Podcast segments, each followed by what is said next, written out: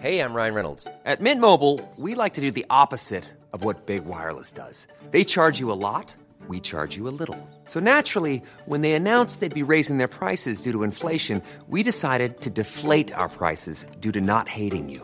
That's right. We're cutting the price of Mint Unlimited from $30 a month to just $15 a month. Give it a try at mintmobile.com slash switch. $45 upfront for three months plus taxes and fees. Promo rate for new customers for limited time. Unlimited more than 40 gigabytes per month. Slows. Full terms at mintmobile.com.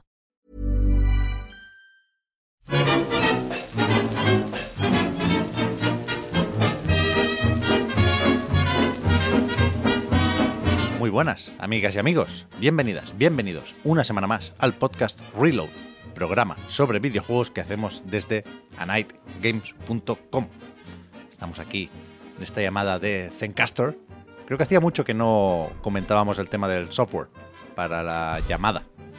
Ahora mismo es Zencaster, aunque nos ha dado algún susto. Yo creo que de momento tiene todavía más pros que contras. Le vamos a dar el beneficio de la, de la duda. Sí, sí. Se le ha cogido cariño a Zencaster, ¿eh? Yo lo, lo adoro, vaya.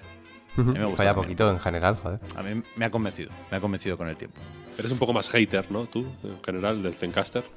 Al principio me costaba así. Yo soy muy de tenerlo todo en local. Pero es verdad que, que el backup en la nube se agradece. Es un- una ayuda, no, no, no compite contra el archivo local. Que lo tenemos. que tenemos lo mejor de los dos mundos. Por eso, además. por eso, por eso. Así sí, así sí. Ya habéis escuchado que, como decía, estamos en la llamada hoy con Víctor y con Oscar. ¿Qué tal? Hola, hola. Hola, ¿qué tal? Pues yo me, me he saltado un par de reloads entre unas cosas y otras al final. Eh, así que ya estoy de vuelta, que este último fin de semana estuve por el, por el Big Conference de Bilbao. ¿Mm? Y pues el lunes se, se tuvo que grabar porque hubo problemillas, precisamente hablábamos de, de los problemas de grabación. Esto sí que no fue por el Zencaster, pero, pero, pero bueno, no pude estar el lunes por descansar un poquito del fin de que fue intenso. Estuvo guay, la verdad, el, el ratito por Bilbao era mi, mi primer eventito. ¿Mm? eh, más allá del, del Indie Dev, claro, que es donde fuimos a grabar. Pero muy bien, la verdad, muy bien, muy bien. ¿Nos cuentas algo después, Oscar? ¿Una crónica? Chronicle. Xenoblade Chronicles. Exacto. Una crónica del evento se puede leer en, en anetgames.com, Bueno, eso, eso va a empezar, claro. la tenéis por ahí. Pero aparte de eso, pues a lo mejor se puede gra- grabar alguna, alguna pildorita también. Sí, lo dijimos, lo vamos a intentar. Pero no te vi en, en las fotos de, de Yoshida, que estuvo por ahí comiendo pinchos. ¿No estabas? Sí, a eso, a eso no me invitaron, ¿eh? Lo, lo de los pinchos con Yoshida era, era bastante VIP. Joder, Yo me lo crucé por algún pasillo y, y la verdad es que imponía verlo, ¿eh? Pero, ¿Qué dices? pero ¿Tú no, no por nada VIP? en particular. no, tanto como los que ¿eh? van- no tanto como los que comen pinchos con Yoshida. Yo quiero decir, tampoco aspiro a, a a comer pinchos con Yoshida. Yo me vale con cruzármelo por un pasillo, verlo con su sonrisilla, era muy majete, la verdad, el tío. Solo, solo con verlo por ahí caminando por el pasillo yo me, yo me fui contento. Normal. Bien, bien. ¿Tú qué tal, Víctor? Pues muy mal. Hostia, Eh, que me, da- me- me da miedo preguntar, ¿eh? Desde hace un tiempo el, el cómo estáis en el podcast Reload. Pero aquí la verdad por delante siempre. sí, a ver qué decir. Eh, estoy muy mal, pero tirando para adelante. Tirando para adelante siempre. Going forward. Vale, vale. Ubisoft forward. Es verdad, ¿eh? ¿Cuándo fue el último? Hace no tanto, en septiembre fue, ¿no? Cuando... Es verdad que se anunciaron todos los Assassin's Creed sin enseñar nada. Sí, sí, ahí. Que sí, que es muy difícil saber cuándo estos eventos. Estos eventos digitales es muy difícil saber cuándo ha habido, si ha habido. Nintendo Direct, yo ya no sé ni cuándo hubo. a- pa' mí- o sea, a mí se me han hecho una pelota todos en la cabeza. Ya. Nintendo Direct creo que hasta febrero no deberíamos esperar ninguno, ¿no? Vamos a ir Sí, tirando es cuando con, toca, ¿no? En con teoría. minis y febrero, por Partner. Showcase y estas cosas. Yo creo ya que Indie anuncien World. el Bayonetta 4. Bueno, entre esto y el que ya es casi oficial, quiero decir, ya hemos comentado que si Camilla habla de Bayonetta 4, ¿cómo coño no vamos a hablar nosotros, no? Eso, Sí, no, hombre, él ha abierto la veda. eh. claro, es su, puta culpa. Y te quejaros a él. a su Twitter. Pero, pero entre esto y el Kitty Karu Uprising, que lo dejó caer el Sakurai también, ¿lo visteis? ¿Ah, sí? Esto no lo ve. No, el Sakurai youtuber, el otro día, ayer mismo creo, publicó un vídeo sobre el caldero ese para ajustar la dificultad en Kitty Icarus Uprising. Hablaba un poco de riesgo-recompensa, de accesibilidad. Bueno, un vídeo más de esta serie que hace sobre diseño de juegos, muy recomendable. Y, y acababa diciendo algo así como sería bonito tener Kitty Icarus Uprising en una consola de sobremesa, me pregunto si alguien estará trabajando en el port.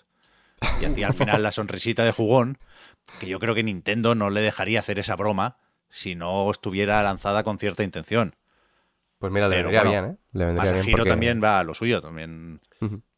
La- Kid Icarus Uprising, vaya, vaya puto juegazo. ¿eh? Uf, Sí, sí, sí, es un pepín. melocotonazo. Muy yo no me lo pude acabar porque me dolían las manos de jugarlo, no os voy a mentir, de- en, la, en la DS, porque tenía un periférico, ¿no? Para poder La jugarlo. peana. Hombre, pero la ese- peana. Pero era una trampa, era mejor sin peana. Sí, sí. Sí, claro, claro que a, mí me dolían las manos, ¿eh? De jugarlo sin la peana.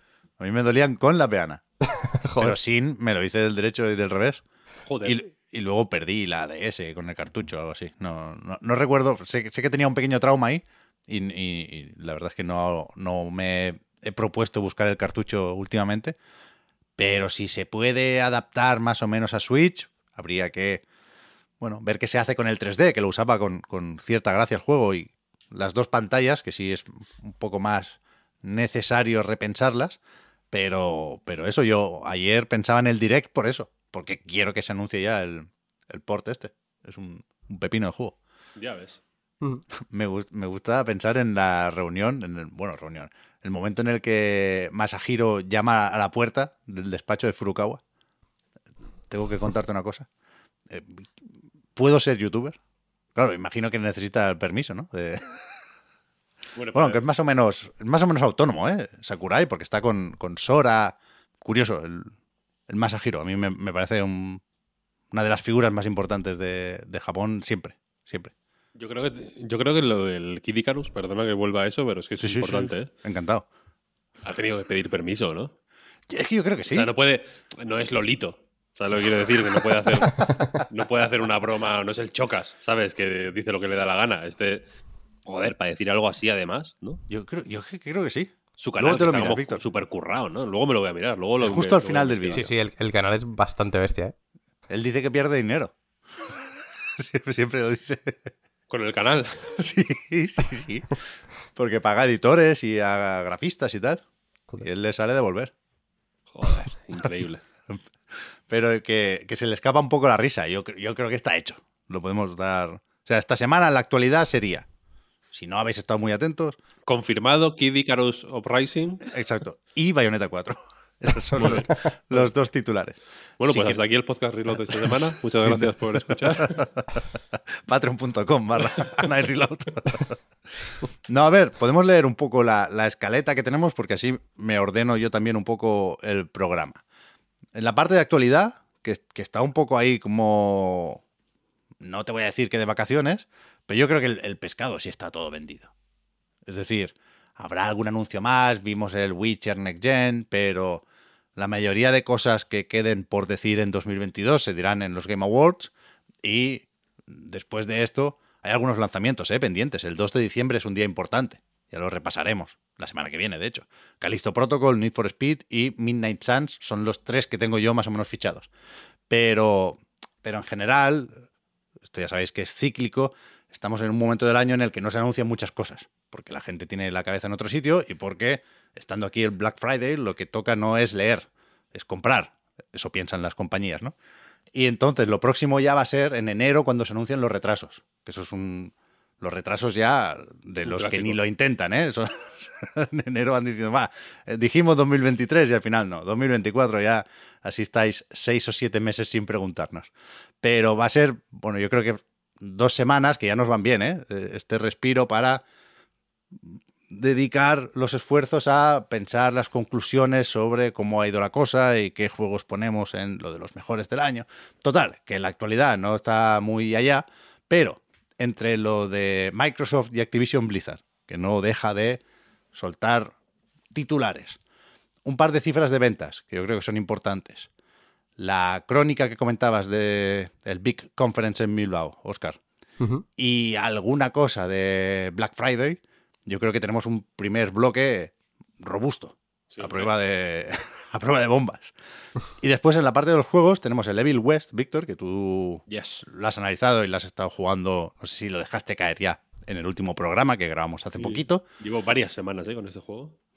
Y no sé si queréis hablar algo más del God of War. Lo digo porque yo es a lo que he estado jugando estos días.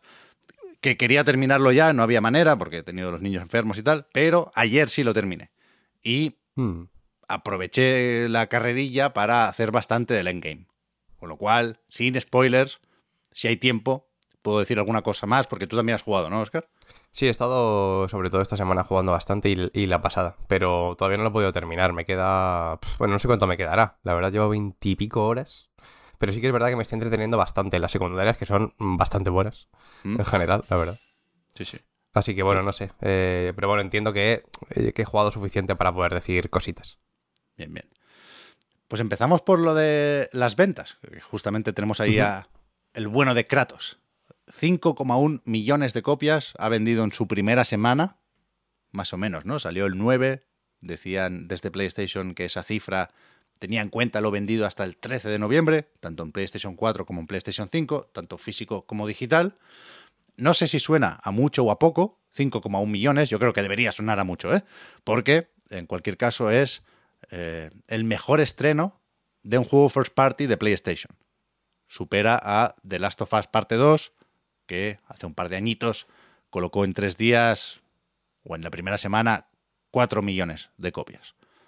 Así que, bien, ¿no? Yo, o sea, sabía, ya lo dije, ¿eh? que God of War Ragnarok iba a vender, por supuesto, uno de los grandes lanzamientos del año, pero no, no daba por, por seguro este récord, ¿eh? ni, ni lo de superar con tanta claridad al God of War de 2018. Que últimamente no es, que no se puede dar tanto, tan por supuesto, ¿no? Yo, Claro, yo creo claro. que últimamente estamos viendo noticias de juegos que venden mucho, pero, ¿sabes? Con siempre con un asterisco. Sí, sí. Está bien, pero. Sí, sí, luego sí, hay sí. otros, luego hay otros, ahora lo veremos, vaya, que, que es un- que no tienen peros ni peras, vaya. Pero en este caso yo creo que es una buena noticia para God of War. Sí, O sea, creo que ha ido. Que, has- que igual hasta ha superado expectativas, quiero decir. Sí, Sí. yo creo que sí. Además, es que cada... Escribí una noticia, ¿no? Porque también lo empezó a, a petar en, en Reino Unido, que es donde se suelen ver rápidamente las, las ventas, los informes de ventas. Y es que cada juego en realidad va superando al anterior siempre, y siempre hace récords el, el que va saliendo de God of War. Es bastante impresionante en ese sentido. Sí, sí. Pero yo leí ayer, por ejemplo, a Matt Piscatella, al portavoz de las ventas en Estados Unidos, de NPD, que, que decía que la facturación eh, de la industria va a, ser menor este año que en 2021 y que no está claro hasta qué punto se puede atribuir a el- la normalidad después de la pandemia, ¿no? Lo de que la gente sale más a la calle y tal y cual. Pero él, él decía que, que los juegos grandes tienen potencial para vender más que nunca, porque hay efectivamente más jugadores y más jugadoras que nunca, ¿no? Pero, pero que este año han faltado grandes pelotazos como God of War Ragnarok. Elden Ring, a principios de año, ya comentamos lo de los 17 millones, creo que lleva ahora mismo. Y, por supuesto, Nintendo no pierde fuelle y Splatoon venía de hacer récord en Japón, pero no. Es verdad, ya lo hablaremos al cerrar este 2022, ¿eh? Te pones a contar, no ha habido tantos triple A de estos de que separe el mundo una semanita para que podamos jugarlos tranquilo, ¿no? Sí, suele estar por ahí Ubisoft en general, ¿no? O Ni que sea con algún Assassin's Creed o, o cualquier saga grande, ¿no? Far Cry, yo creo que, que este año también ha faltado un poquito de ese tipo de juegos. Además, lo de God of War, yo creo que puede sorprender, sobre todo por, porque al final es. No deja de ser una secuela, ¿no? Todos lo han sido desde el primero, evidentemente, por lo que tiene ser una saga. Pero el anterior al menos tenía, pues eso, tenía el punto de, de reinicio y que por ahí pues podía atrapar a mucha gente que todavía no se había metido en la saga sin miedo a que, a no, sé, a no, a no tener contexto suficiente, ¿no? De, de la Mm. historia. Pero sobre todo tiene mérito por eso, ¿no? Porque este continúa un juego que, que bueno, que tienes que haber jugado, yo creo, y, y es bastante importante para, para la historia, para entender lo que pasa.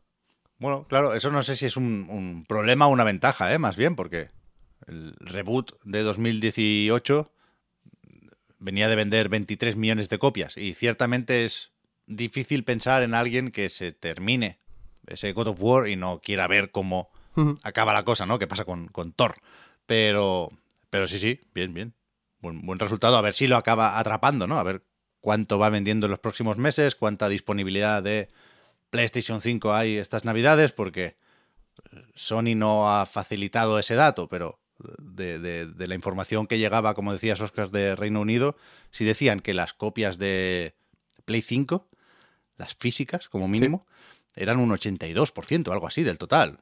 De unido, ¿eh? Que lo, lo intergeneracional se puede llegar a entender, pero desde luego lo de pensar que como hay más PlayStation 4 en los hogares, pues se va a vender más ahí, eso hace mucho tiempo que quedó atrás, ¿eh?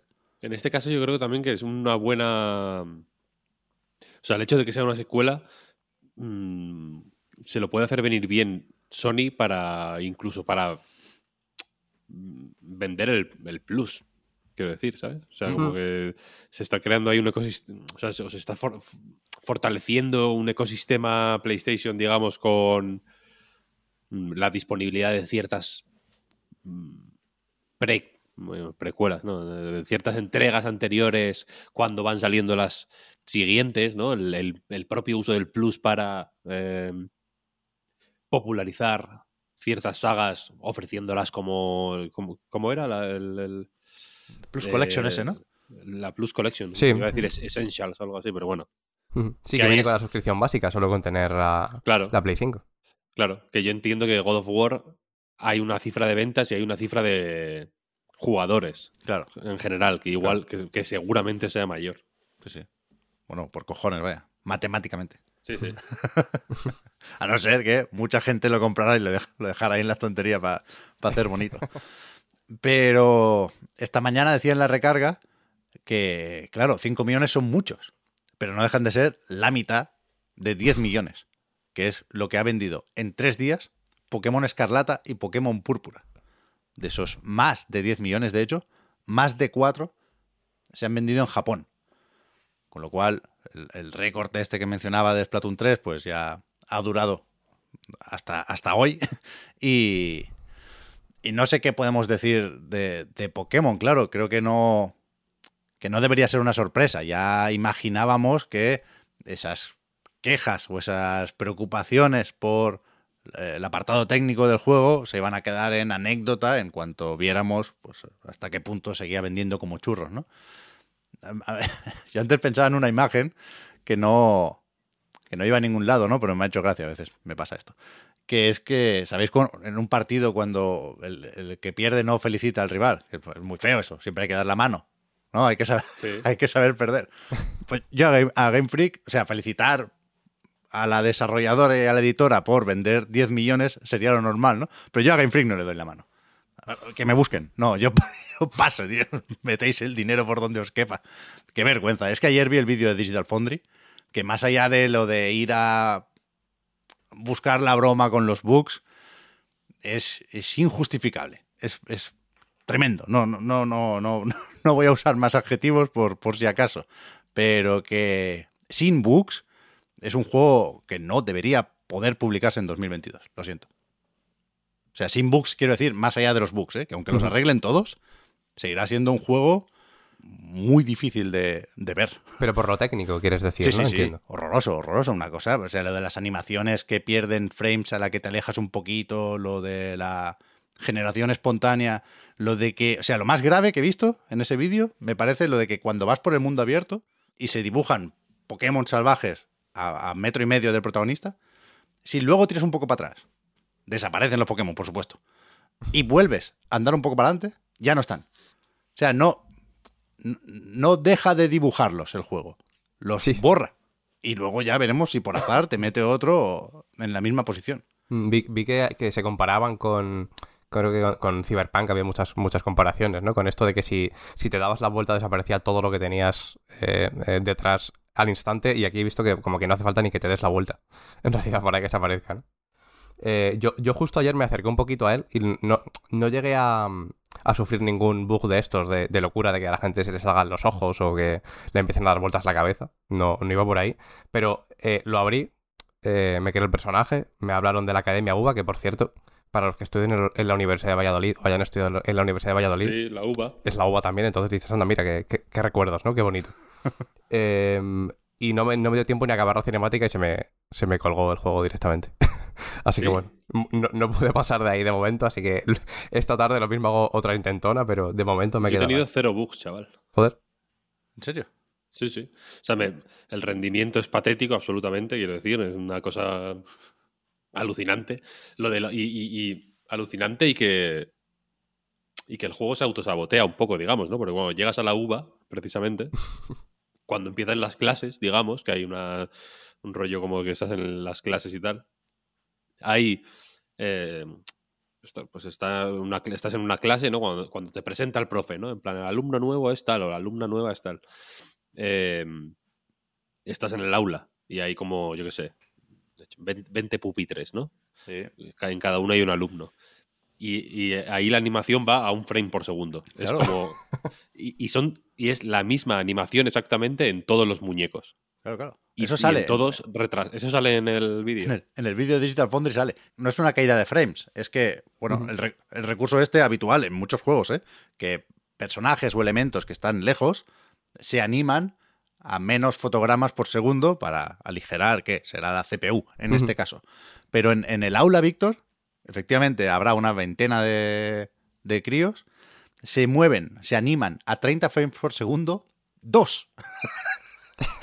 el resto va a menos. Hay Mm. Sí, una sí. escala. Se pueden Y- recortar más o menos frames. Y Pero es hay una escena, quiero dos. decir. y- sí, sí, claro, claro. Y es una escena que no. que tú no. Yo entiendo que, claro, en el mundo abierto hay infinidad de variables.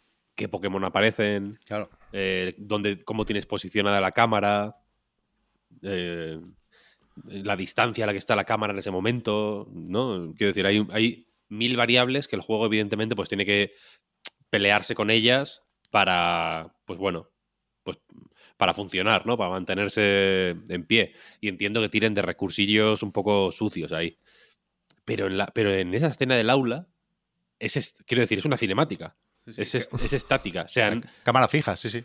es una cámara fija que está ahí y, y- y la ha elegido Game Freak, quiero decir. O sea, que, que es como, no, no, a mí no me eches la culpa, ¿sabes? Yo- esto, esto ha sido ello.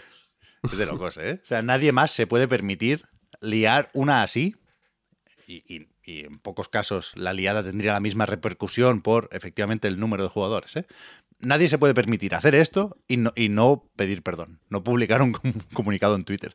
Estos, acabamos de ver, se lo pueden permitir, claro. Pero la pregunta ahora es, o sea, esos más de 10 millones implican, creo que no lo he dicho, que esto es el mejor estreno de un juego de Pokémon, es el mejor estreno de un juego para Switch, es el mejor estreno de un juego de Nintendo y por lo tanto, supongo que el récord sería suyo también, es el mejor estreno de un juego exclusivo, de un juego que se publica en una única plataforma. Yo, yo voy a decir una cosa, no está tan mal el juego. Bueno, y claro, claro, eso creo que lo, lo- lo intentamos dejar claro la semana pasada, ¿eh? Pero, pero se va a notar, es decir, las ventas iniciales estaban ya aseguradas por reservas, por fans que lo iban a comprar sí o sí, y ahora se puede notar la polémica. O, o esto en Navidad va a vender lo que estaba previsto y acabará siendo el juego de Pokémon más vendido cuando pasen seis meses, un año. Seguramente sí, ¿no? Seguramente sí. Yo tampoco creo que el, el gran público, sobre todo al que más están dirigidas las ventas, eh, ¿no? El- donde más se recogen las ventas de los juegos de Pokémon, ni siquiera esté tan, tan metida como para ser consciente de tantos bugs y tantos problemas que tienen. O sea, a no ser que estés eh, más o menos pendiente de Twitter, yo ni siquiera me habría enterado, probablemente. Ya. El juego más vendido de Nintendo y de Switch, yo creo que no. El Pokémon más vendido, igual sí. El juego más vendido va a ser el Bayonetta 3. Seguramente. seguramente. No, será Mario Kart 8. Es Sí, que Mario Kart, a Mario Kart no lo, no lo supera es ni. impensable que venda más de imposible. 50 millones, ¿no? Creo que el, que el Pokémon más vendido ahora mismo, uf, lo miré el otro día y ya me voy a confundir, ¿eh? Pero creo que sigue siendo el rojo y azul, con 30 millones de copias. Pero en cualquier caso, son unos números que dan un poco de miedo y, y lo que más miedo da, aunque lo entiendo hasta cierto punto, eh, estoy a- ahora forzando el discurso, ¿eh? pero he hecho un poco las paces con Pokémon Escarlata y Pokémon Púrpura, no porque lo haya probado, no lo voy a hacer, sino porque cada vez me creo más a todos esos jugadores que dicen es que el juego está bien, como acabas de mencionar hace un momento, Víctor, y además los bugs lo hacen más divertido. Hombre, yo no llegaré a... Yo a tanto no voy, ¿eh? Claro, eso es peligroso. Es, es- es- es un punto de conformismo o de jugar con fuego. Pero es que es verdad que hay bugs muy graciosos. El, el de los ojos saltones que, que mencionaba antes es bastante gracioso, la verdad. Sí, el de aplaudir con el codo es mi favorito. El de aplaudir con el codo, a ver, es increíble. Ese, ese es espectacular, Ese sí, evidentemente. ese sí. Pero la Y, realidad lo, es que y- algunos y lo- y lo recordaremos. pero algunos bugs es verdad que van por ahí y son graciosos, pero también hay bugs como el mío de que, de que Claro, se, claro. Te, se, te, se te joda la partida y eso no, da- no hace ni puta gracia, la verdad. Claro. Y he visto que Yo- le ha pasado a bastante gente en realidad. La diferencia con Cyberpunk yo la marcaba por eso, porque a mí el Cyberpunk se me cerraba cada 10 minutos y pensaba que con Pokémon no, no sucedía eso. Pero si se te congela el juego y se te puede ir al garete la partida, eso ya es más serio, claro. Pero yo he visto más de los graciosos. Aquí yo, a ver, yo diría dos cosas. Una es que efectivamente el juego, el juego, quiero decir, y con juego me refiero a eh, el sistema de combate, eh, la mm, lista de Pokémon que puedes capturar y utilizar en el juego, cómo están repartidos estos Pokémon a lo largo de la historia, o sea, de las distintas áreas que vas recorriendo a medida que avanzas, etcétera, etcétera está muy bien. Correcto, guay. Pero creo que en cierto momento va a haber que parar eh, y pensar si eso. Quiero decir, si eso es todo, que le, bajen gráficos al máximo, para que por lo menos funcione. ¿Sabes lo que quiero decir? O que se mantenga, o que, hagan un juego en 2D. Que, ha- que- que hagan lo que sea para que no salga en este estado. Porque es un estado eh, que yo personalmente no me creo que nadie del equipo técnico del juego que, que- que esté encargado de, de la- de la- de- del rendimiento en, en una parte, o sea, lo- de la parte del rendimiento que va por, por debajo del capó, digamos, ¿sabes? De, de cómo de cómo se, de cómo se mueven los esqueletos, ni de la piel de esos esqueletos, quiero decir, nadie del equipo artístico ni técnico de este juego puede estar orgulloso de cómo ha salido esto. No, ni, ni- o sea, y ya no solo orgulloso, sino satisfecho de decir, de ir a casa y decir, venga, mm, a dormir. Hoy, hoy, hoy me abro una cervecita por la noche que, ha quedado de puta madre esto. No, porque es francamente patético, quiero decir. Y, y, y, y se, se puede. O sea, ya digo, yo no he visto ningún bug. ¿eh? Eh, los bugs que sé del juego son los que he visto en Twitter. Ocurre siempre, yo en el, incluso en casos rollo el GTA, las reediciones estas del GTA Trilogy. que salieron catastróficas. Sí.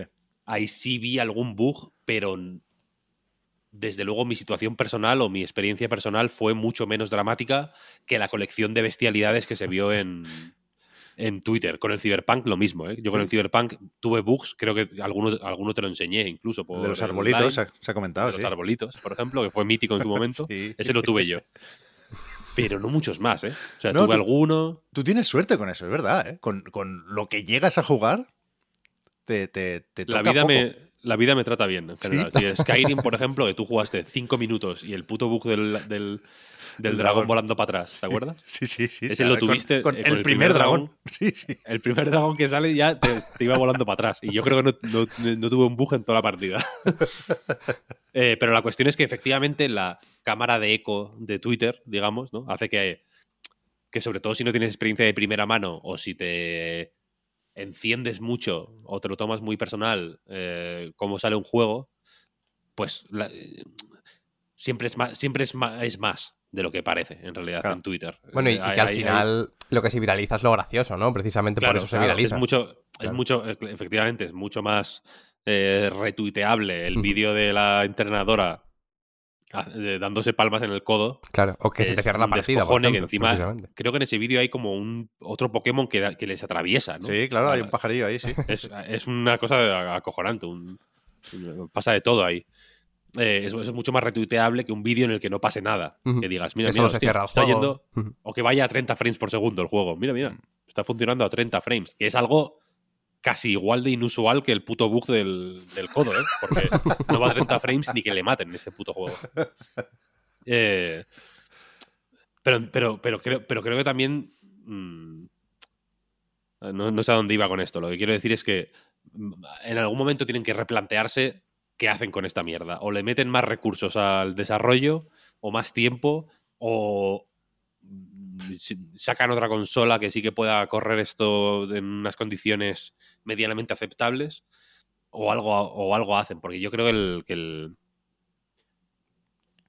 Yo creo que los gráficos importan, fíjate lo que te voy a decir. Coño, Pero bueno. Se habla- se- u- u- mucho tiempo se dijo, ¿no? Los gráficos no importan. Y creo que es una. es una, un, sentimiento loable, ¿no? Y es una, es una forma, por lo general, de decir no todos son gráficos en esta vida, ¿no? O, un o las grandes superproducciones que pueden permitirse el lujo simplemente por tener el dinero de tener gráficos tipo The Last of Us Parte 2 o God of War Ragnarok o, o Gears of War 5 o lo que sea, ¿sabes? Son, son mejores de base que un juego que no pueda llegar hasta ese nivel, ¿no? O que tenga o que, o que decida limitarse de otra manera para, digamos, ajustarse a su, a su, a su presupuesto, a sus recursos, a sus posibilidades, al fin y al cabo. Es un sentimiento loable, insisto, pero es que los gráficos sí importan, coño, Claro, a claro, todo el mundo, a toda la gente que, ha- que hace juegos, por muy humildes y por muy eh, baratos que sean, les interesa que, que el juego sea bonito, joder, quiero decir, en- hablando con Moja, por ejemplo, el de Brainwash Gang, que hace pixel art mm, súper súper exquisito, Sí, sí. O con Marina, la de Construct Team, que también hace un pixel art acojonante, quieren, o sea, desean que sus juegos, aun teniendo infinitamente menos complejidad técnica e incluso visual que una gran superproducción de mm, Sony Santa Mónica o de 343 Industries o de, o de quien coño sea, o de, de Coalition. Los del Gear son de Coalition, ¿no? Correcto. eh, quieren que sean juegos de los joder que, que- de los que sientan orgullo ¿sabes? Y, que, y que tengan un aspecto visual concreto es decir que los gráficos importan Claro, claro. De- a- hay- es algo que hay que tener en cuenta quiero decir Sí, sí. y, y- y en y estos Pokémon ya digo eh, que el juego que el juego hay- a, los- a lo que voy es que en cierto momento los gráficos son un problema y te, y- y te- y- e impiden o dificultan disfrutar lo que sí está bien. Claro. Que insisto que hay cosas buenas en Pokémon, bastantes, más de las que quizá puede parecer viendo solo vídeos de bugs, pero hay bastantes cosas guays y hay buenas ideas y es un juego que en general si, si te gusta Pokémon es notable, no me parece un juego ni mediocre, ni olvidable, ni nada. Pero los gráficos dificultan disfrutar eso Sí, sí. dan, dan dolor de cabeza, tocan los huevos, tío. No me, no- no- Yo cuando vi el puto aula, el otro día, llevaba unos días sin usar la Switch y, y abrí el. O sea, la encendí y estaba en el puto aula ese, porque me, y me acordé, es que la, la quité la consola, en plan, es que no, esto no puede ser, tío. Asqueroso, ¿no? es que no puede, es que es, es infernal. Y ya, ya han salido otra vez las, las típicas capturas estas, ¿no? Dice Como dando a entender que, que Xenoblade eh, se ve muy bien, que Breath of the Wild se ve muy bien, ¿no? Como dando a entender que, que efectivamente no es problema de la Switch, que no es que la Switch no pueda tirar con nada más, pero entonces da a entender, ¿no? Que, que es un problema de recursos en, en este sentido en, en Pokémon, pero claro, también puedes no meter más recursos en esto y seguir vendiendo 10 millones de copias en tres días y tirar para adelante y se acabó. Te diré que van a cambiar el motor ahora para lo que le queda a Switch. Claro. Que seguramente serán dos, tres años muy buenos, ¿eh? Pero, pero no, el cambio tiene que llegar con el cambio de hardware. Porque es que no van a hacer otra cosa ni tienen tiempo, me imagino, de hacerla, ¿eh? Además, a mí lo que me, me- también me, me decepciona mucho que ni siquiera nos podamos plantear que esto lo pueden arreglar de alguna manera. O sea, que ya demos por hecho, porque por lo menos el caso de Cyberpunk, dentro de todo lo dramático que fue y todo lo mal que estuvo por parte de, de CD Projekt, al menos ahora funciona el juego, ¿no? Que, que ya está bien, funciona y no se, no se cierra en general. Pero yo creo que Es ni- malo ni siquiera todavía, es malo pero todavía, funciona. efectivamente. Pero no podemos esperar eso de, de Game Qué Freak. necesidad, qué necesidad de Me gustaba, quería meter un poco. bus- buscar no, la está bien, solo quería. Buscaba la confrontación. Ya, ya, ya. Pero eso, más allá de eso, me, me entristece pensar eso, ¿no? Que, que, que nunca se va a arreglar, que no hay, ni, no hay actualización ni se le espera tampoco. Pues que están con, con el DLC o la expansión, como quieran llamarla, si no hay, eh, pensando en lo que sucedió ya con Espada y Escudo, ¿eh? si no hay un tercer sabor de este Pokémon, no sé qué color podrían elegir, pero, pero eso, están con las expansiones y deberían ir, pa- pa- para ir bien, deberían ir por la mitad del próximo Pokémon ya, porque siempre hay un Pokémon a la vuelta de la esquina. Tampoco eso va a cambiar, te diré, después de, de estas ventas, ¿eh? Pero dos cosas aquí para terminar ya con, con, con los Pikachus. Que, efectivamente yo decía lo de Digital Foundry porque creo que los bugs son muy vistosos, pero aunque no deberían estar ahí o no debería ser tan frecuente encontrártelos, eh, creo que lo más importante es lo otro, porque el frame rate, eh, las texturas de pena, lo siento, pues que dan puta pena, todo eso lo sufren todos los jugadores todo el rato, con lo cual, de alguna forma, tiene que ser más importante, ¿no? Pero la otra cosa que no, no había pensado hasta ahora, Víctor, cuando decías lo de que es imposible que estén orgullosos en Game Freaks con este trabajo, eh, claro, puede ser que esa frustración se traduzca en ir a hablar con algún medio de lo que está pasando en esas oficinas. Lo dudo muchísimo, ¿no? Ni de coña, ¿no? Pero es ahora o nunca, ¿sabes lo que digo? Pero no va a pasar. Pero son, no sé, son japoneses, no son muy de. No sé. No va a pasar, no va a pasar. Oscar, ¿qué inicial has pillado tú? Eh, fue Coco, me quería, me quería pillar, pero no he llegado a pillarlo. Ah, hostia, vale. No, he- no he pasado de la cinemática, no, no he llegado a pillarlo, pero no por nada, ¿eh? O sea, simple- siempre me suelo coger el de fuego, la verdad. Y esta, esta vez no lo iba a hacer porque Spirigatito me parecía muy mono, en general. Y ya está, no, no iba mucho más allá. Me parecía mono, el gatito y, y punto. Pero digo, bueno, yo qué sé, voy a mantener un poco la, la tradición de coger el de fuego. Voy a ser un normie, un, un Pokémon más, y voy a cogerme el de fuego. Que normalmente es por practicidad, ¿no? Ya lo hemos comentado alguna vez. eh, o yo lo he comentado alguna vez justo en, en el reload, porque normalmente viene bien porque hay menos luego, en general, en los juegos de Pokémon.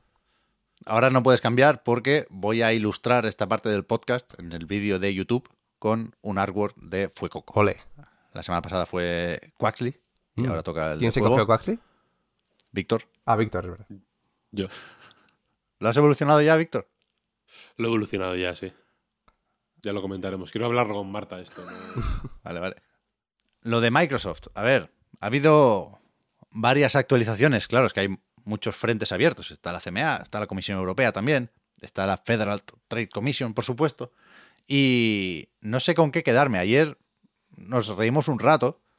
Hablo así la comunidad, ¿no? Los jugadores, la gran familia de los videojuegos. Porque había cosas que, que eran para verlas en las respuestas, tanto de PlayStation como de Microsoft, a las preocupaciones, los issues, dicen todo el rato, de, de la CMA. Estos son documentos públicos, son PDFs de ciento y pico páginas, ¿no, Víctor? En el caso de Microsoft, hablábamos de- esta mañana. El de Sony eran 22, son 22 y, el- y la de Microsoft son 111 páginas. No me las he leído todas, pero leí como 40 y pico páginas. ¿eh? Y todo para decir rebota, rebota y en tu culo explota, básicamente. Bueno, pero es que son peleas No, de no, abogados ahí- que aburren ahí un poco. chicha, ¿eh? Sí, hay, hay Sí, datos, hombre, in- hay datos interesantes, hay, hay que rascar y hay partes también en plan Black Ops, redacted, ¿no? Tachadas ahí con, Con una, Con una- una tijerica, aparece. Sí, con una marca negra o una tijera. Y, y aún así, para mí, estas respuestas ya nos ponen en el terreno del shit show. Lo siento, sé que es algo muy importante, por supuesto, eh, hay mucho en juego, los 70 mil millones de dólares, las implicaciones de las exclusividades y las plataformas y el medio largo plazo y no 10 años o para siempre o qué coño pasa aquí, pero pero creo que, que- que aunque los organismos reguladores están haciendo un, un trabajo concienzudo y lo estamos viendo con, con todos estos materiales que son públicos y que mucha gente se los lee a diario, ¿no? Pero el, el punto de shit show ya hemos llegado ahí. Porque ayer decía, eh, o bueno, ayer se publicaba, que en esa respuesta de PlayStation mostraban preocupación por que Xbox, si compra Activision Blizzard, eh, podría subir el precio de los juegos y de las consolas. Y hombre, well, well, well. ¿Quién- Me pregunto quién ha subido últimamente los precios de los juegos y las consolas, ¿no? Pero es que después en Microsoft también había una parte de la defensa que decía, no, es que se pueden sacar consolas sin Call of Duty, tal y como ha demostrado Valve con la Steam Deck. Es en plan, hostia, ¿no tiene ningún ejemplo mejor que la Steam Deck? O sea, justo ahora vuelve Call of Duty a Steam después de muchos años. Y en caso de que salga adelante la adquisición, lo esperable es que los Call of Duty sigan apareciendo en PC y por lo tanto en Steam y por lo tanto en la Steam Deck. Y después estaba la parte esta, que al final solo es munición para la guerra de consolas y no lleva a, ningún, ninguna parte, ¿no? Pero que la, el momento este de leer a Microsoft diciendo, bueno, es que Sony tiene más exclusivos y muchos son mejores que los nuestros. En plan, hostia, no, no, creo, no creo que te vaya de ahí la, la luz verde, ¿no? ¿no? No hace falta que pongas eso. Pero bueno, no sé, los abogados sabrán lo que se hacen. También me parecen chorraditas que nos distraen de lo más importante aquí, que es saber si esto va a tirar para adelante o no. Que yo siempre pensé que sí, con el debido procedimiento, pero ahora se está comentando bastante el artículo este de Político, que, que dice que tres fuentes con conocimiento sobre el asunto les dicen que la Federal Trade Commission en Estados Unidos está más por presentar una demanda antimonopolio que por decir para adelante con, con la adquisición. Mm. No lo sé. Sí, sí. Yo, yo creo, fíjate, que en su día, cuando se anunció la adquisición esta de, o sea, la compra de Activision, o que Microsoft quería, eh, o estaba iniciando los, los trámites para comprar Activision, yo tengo la sensación de que nos lo tomamos un poco a la ligera. Y de que hicimos mucha coña, en plan, tienen hasta junio y jajaja, ja, ja, como en plan, no puede pasar otra cosa que no sea, eh, pues que la compra se ejecute, efectivamente, y que Microsoft tenga en algún momento de aquí al año que viene Activision, Blizzard y King en, car en cartera. Como que lo. ¿no? Yo creo que lo dimos ahí en plan tal. y, y yo creo que se les está revolviendo la situación un poco. ¿No? Bueno, Sí, yo creo. No, a ver, O sea, yo no, no me esperaba que se revolviera tanto. yo creo que es yo- normal dar por hecho que, que- que se iba a hacer, no por nada, sino porque sueles pensar que esa gente sabe lo que hace, ¿no? Y que precisamente si lo está. Si está eh, queriendo aplicar la compra es porque va a salir adelante, ¿no? Y que, y que tienen en cuenta el tema de los organismos reguladores también. Claro, o sea, primero, es, es normal que nosotros lo diéramos por hecho, porque si, si, si lo anuncian, ¿qué claro. otra cosa vamos a pensar, no? Pasó con, con Bethesda y los, trámites estaban ahí y llevaron su tiempo y salieron adelante sin, sin mayores problemas, ¿no? Pero, pero claro, lo que no, seguramente no éramos conscientes, yo desde luego no lo era, eh, era de, de- cuánto cambia la cosa cuando pasas de 7.000 millones a 70.000 millones. Y 7.500, creo que eran los de, los de Bethesda. Y claro, es la compra más grande de la historia de Microsoft, no de Xbox, no de la industria del videojuego. Creo que la, cosa nunca hasta este punto se había puesto tan seria. Y, aquí pues hay una serie de, cuestiones, supongo que, políticas y... No sé cómo decirlo, pero vaya, la Federal Trade Commission se habla mucho de, de cómo se ha renovado y qué objetivos tiene, ¿no? Y vivimos en unos tiempos en los que yo entiendo que den miedo las grandes tecnológicas. Y aquí no hace falta pintar a Microsoft como el demonio, porque ni siquiera es la que a mí me, da más miedo personalmente, ¿eh? ni muchísimo menos. Pero es verdad que hay, bueno, que, hay organismos que se pueden marcar como objetivo limitar el crecimiento y el poder de las grandes compañías tecnológicas. Entonces yo, desde luego eso no lo supe ver con antelación porque era algo que, veía lo bastante lejos de los juegos como para que no me interesara, ¿no? Y, ahora estamos en otro escenario distinto, en el que yo creo que, que- no hay que dar, ni muchísimo menos, ¿eh? a saber con quién ha hablado político, eh, no, no hay que dar por, por bloqueado el, el tema, la, la operación, pero sí creo que debemos prepararnos para ir más allá de verano de 2023. O sea, sí que el procedimiento ahora puede que pase de una investigación de un organismo regulador a un juicio, que puede ganar Microsoft perfectamente, ¿eh? pero, pero ese escenario que yo ni siquiera había dibujado en mi cabeza, ahora he aprendido que, que se puede producir, ¿no? Mm. Y, y no queda otra que, que verlas venir, claro. Sí, y bueno, y yo, yo creo también que no solo. eh, las complicaciones no solo vienen del tema de los 70 mil millones, iba a decir 70 millones. 70 mil millones eh, de dólares y todas las franquicias que eso implica en conjunto, que por supuesto también. Pero yo creo que sobre todo el tema de Call of Duty como, como franquicia puede que sea lo más determinante aquí, ¿no? A nivel de, de monopolio, o que se pueda eh, decir que es un monopolio, por, porque, joder, al final Call of Duty es que eh, a nivel de franquicia, de tamaño de franquicia, está en el top, top, top. Yo creo que nunca ha habido una compra eh, de un estudio que recogiera una, una franquicia tan grande como esta, sumada, ya digo, a todas las demás que de No, por sí ya tiene Activision. Por eso nunca ha sido tan caro una adquisición. Pero, pero a mí me. No sé, ¿eh? No, no, no sé lo bastante del tema. Pero me cuesta mucho imaginar cómo alguien va a defender que esta compra produce un monopolio. Cuidado. Que a lo mejor no hace falta eso, ¿eh? A lo mejor hay que plantearlo en términos de, como lo decían, reducción sustancial de la competencia. Eso es otra cosa. Pero lo del monopolio, creo que hay que tener cuidado con, con esa palabra. Pero, pero antes. A ver, el. El monopolio es Ya, una ya. reducción sustancial al máximo Sí, sí, de no la competencia. Claro, claro. No hace falta que quede solo un jugador o un actor para que se produzca el monopolio, ¿eh? o para que haya que echar el freno o, o meter mano ahí. Pero cuidado con esto, claro. Yo también, pensando en lo que decías, Oscar, creo que no, no se puede, si, si al final esto no se consigue tirar para adelante, creo que es peligroso decir que, Microsoft no sabía lo que hacía. Por supuesto, sabía lo que hacía. Y por supuesto consideraban que eh, era más probable conseguir luz verde que ver frustradas sus aspiraciones, ¿no?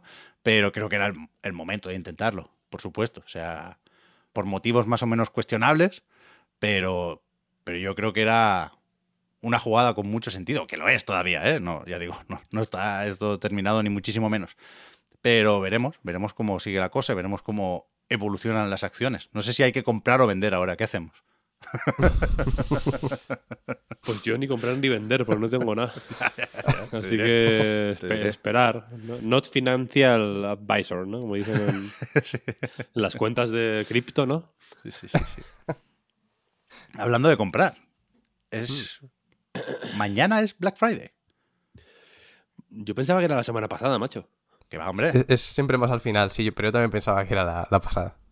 Eh, la- eh, anda que no dieron la coña la- el viernes pasado con el Black Friday y todo. En Amazon empezó el viernes pasado. Si es que al final ya, ya hemos llegado a un punto que, que es todo noviembre, prácticamente. Ojalá un día sea. Mira, Black Friday mañana, ¿eh? termina mañana, pone en Amazon. Bueno, pero no termina, es un Friday. Claro, incluido, ¿no? Mañana. Ah, o sea, vale, es vale, mañana. entiendo. Google Eso. pone que es mañana. Viernes negro 2022. 25 de noviembre. Y Cyber Monday es el, lunes. lunes. siguiente. Claro. Tía, Esto es muy. Esto es muy fuerte. Pero, o sea, evidentemente esto era para preguntar si habéis comprado algo o tenéis interés en algún cacharrico. Yo sé, yo sé que has Yo- comprado tú, Víctor. Me ha venido Yo compré, yo compré. al, al hablar de acciones, claro. Que están las de. Facebook o Meta. Están regular. Sí, sí, sí. Hablando con un amigo me dijo, me encanta que tengas tanto, tan buen ojo para, para meterte en las cosas cuando, cuando ya están en la, auténtica mierda, ¿no? Cuando ya han pasado el... Cuando la VR era una cosa así, ¿no? Que estaba... Había gente entusiasta ahí como en plan, Buah, esto va a ser el futuro, es increíble, tal, ¿no? En plan, vamos a apostar por ello a tope, tal. No, yo me he decidido meter cuando ya está en las últimas. de, de capa caída. Me compré unas Quest. Pero está bien. O sea, a mí me parece una buena compra esa, ¿eh? Yo estoy contento, de momento. No he podido usarlas mucho, por falta de tiempo, básicamente. Em, pero... mm, me, me está gustando. No he tenido tiempo tampoco de experimentar mucho más allá de lo básico. He estado jugando al Beat Saber, por ejemplo. Que es la hostia. Yo ya- pero ya lo conocía. Por eso lo jugué en PlayStation VR, es buenísimo, efectivamente. Eh, estuve jugando al Resident Evil 4, que es la hostia. Increíble, muy, Mm. muy guay. ¿Sí o no? Sí, Yo no he jugado todavía. mola mil. Eh, mola mil porque los gráficos son los del Resident Evil 4. quiero Claro, decir. ya. No hay. Es, es un juego muy antiguo, en realidad. Estás dentro de un juego muy antiguo. Pero. Funciona. mm, Simplemente. ¿Sabes? El cerebro. Me dio la sensación de que, de que cuando intentas ser más realista, el cerebro está todo el rato diciéndote. Esto no es verdad. O sea, te quieren, te quieren decir que es verdad, pero no te lo creas, ¿sabes? Eh, Salte, salte de esto porque hay algo aquí que va mal. Pero el Resident Evil 4 es tan claramente Resident Evil 4, el original, que el cerebro es como, ah, sí, sí, sí, el Resident. Mm, ya, eh, esto- Qué esto bueno me- era este en GameCube, ¿eh? Claro, en plan, en plan, hostia, ¿te suena este? Qué guapo, ¿no? Increíble, tío. Lo del campanario, ¿lo has visto? Eh, Viene ahora, viene ahora, no te preocupes. Entonces, como que. El, ya, ya, ya digo, o sea, es súper natural. Tiene cosas que funcionan mejor que otras. Porque por muy guay que esté, por ejemplo, para cargar la pistola, hay que eh, coger un cargador. Hay como, hay como dos modos de juego. Uno que es mm, sim- simplificado, creo que se llama, o algo así. Y otro que se llama inmersivo, que tienes tú que coger el cuchillo, ¿sabes? Que coger la, la pistola cuando te, te quedas sin balas tienes que coger un cargador, subirla, meter el cargador, darle así luego para atrás al al prepucio de la pistola, no sé cómo se llaman las partes de una pistola, no estoy loco, no, no soy Bowling for Columbine, ¿sabes lo que quiero decir? Entonces no tengo ni idea. Pero tienes como que hacer los, mo- los movimientos de cargar la pistola. Que, que mola, pero a ver, podría ser más fino y- y- y es una idea que se va quedando vieja a medida que la haces una y otra y otra y otra vez, ¿no? La acción. Es como, uff, ahora me molaría no hacer eso, en realidad. Eh, le falta un poco de impacto al cuchillo, por ejemplo. ¿Sabes? Como que mm, se debería notar, yo creo, la, la- la cuchillada y se nota menos de la cuenta. Eh, pero por lo, por lo demás, es una experiencia súper guay, súper guay. He estado con el VR Chat también, que es, si os soy sincero, lo que yo venía buscando de las Quest. sé que es un poco. Igual es un poco estúpido, ¿no? Gastarse un dineral para usar un, VR Chat. Pero, ¿qué te voy a decir? Al principio del VR Chat te pone en plan como para que te creas tu avatar y hay un botón, típico botón de randomizer, ¿sabes? Sí. Para que te vaya sugiriendo avatares así random. Al final me quedé como con un samurái, rollo tallutito, ¿sabes? Como de más, más de 60 que de 30, quiero decir. Pero de vestido de, de- vestido de samurái. Un poco... em, ¿Cómo se llamaba el manga este? El lobo solitario y su cachorro, ¿sabes? Un poco de ese, de ese estilo. Pero el primer avatar que me sugirió el VR chat cuando le di al randomizer fue una botella. Que es, en- eh, es uno de los avatares míticos Sí. que salen siempre haciendo el mongol en, en Twitter cuando sale el VR chat. Es la botella. Me lo sugirió, me gustó. Y, y, y- y tengo ganas de explorarlo muy a fondo, el VR chat, porque es un desfase. Es, es, es- es el tipo de salvaje oeste que, que en el que yo pienso cuando pienso en VR Sí, sí. más que en el rollo más normie, más mm, acotado, más seguro y tal, que puede ser el Horizon Walls, que, es, Claro. que desde luego es, es una versión más eh, higiénica de VR Chat, que al final es mm, un desfase que de aquí, en, de aquí a medio año vaya mm, van a estar sus fundadores en la cárcel Sí, sí. posiblemente. por- Disney lo va a cerrar en, en cualquier algo, momento. Vaya. algo va a pasar ahí, sí, pero desde- ah, ti- tiene un rollo turbio. Sí, que, ese rollo turbio Claro. que mola como de las páginas de Abandonware, ¿sabes? O de los Claro, foros claro. misteriosos de, de- sobre temas oscuros, ¿sabes? Sí, sí. Y, y- y mola bastante. Justo esto que comentas, Víctor, se, se ve mucho y se comenta también mucho en un vídeo de People Make Games. No sé si lo habéis visto. Mm. Sí, sí, Sobre lo vi, lo vi. El VR Chat que precisamente eh, el, el- el periodista va con, con el avatar de la botella. Con la botella, sí, sí. O sea, se- VR Chat a mí me empezó a interesar mucho más. Lo conocía de, de que, bueno, de que es bastante popular en realidad, vaya. Mm. En TikTok, por ejemplo, hay mil vídeos. Me salen mil vídeos de VR Chat, cada uno más, más loco que el, que el anterior. Pero precisamente al ver este vídeo de People Make Games, eh, que ese hombre es el marido de Leigh Alexander. ¿Tú lo sabías esto? ¿Ah, sí? No sabía, ¿no? Sí, sí, sí. Es la hostia ese canal y te he recomendado aquí desde aquí porque es, cada vídeo es mejor que el, que el anterior. Eh, y viendo ese vídeo me, me- fue cuando pensé, joder, aquí hay algo, quiero, hay algo donde me quiero meter. Y lo siguiente que voy a hacer, aprovechando las ofertas de Steam, que si queréis eh, luego comentamos un poquito, es jugar a Alex, claro. Uf, sí que lo he visto de Claro. oferta. Está a Que 24 está como a- ahora. Sí, o 30 pavos o una Mm. cosa así. Voy a aprovechar para pillármelo y es mis... O sea, mis, mis grandes objetivos, evidentemente, con la VR eran eh, VR Chat, por un lado, que es más humilde, pero el otro era Alex, evidentemente. Yo creo que te va a gustar. Te animo, te animo. Vaya. ¿Tú, Oscar, qué, qué plan tienes? Mm, Yo he pasado ya una, fatiguita con las ofertas, os tengo que ¿Pasa? decir. Porque mm, eh, ha- eh, no sé si habéis visto, pero se puede ya renovar un año el Plus. Y yo es verdad que no utilizo, no lo utilizo demasiado, pero el extra más o menos me ha convencido. La verdad es que el, el catálogo es bastante decente lo que tienen ahora. Si te das una vueltecita, tiene bast- cosas bastante guays. Lo que pasa es que yo pasé del Essential al Premium porque por aprovechar, ya que estaba, quedaban unos poquitos meses, me costaba, no sé si, eh, 6 euros o algo así, me costaba acabar el año eh, pudiendo jugar un poquito a más cosas y dije, venga, va, lo voy a hacer.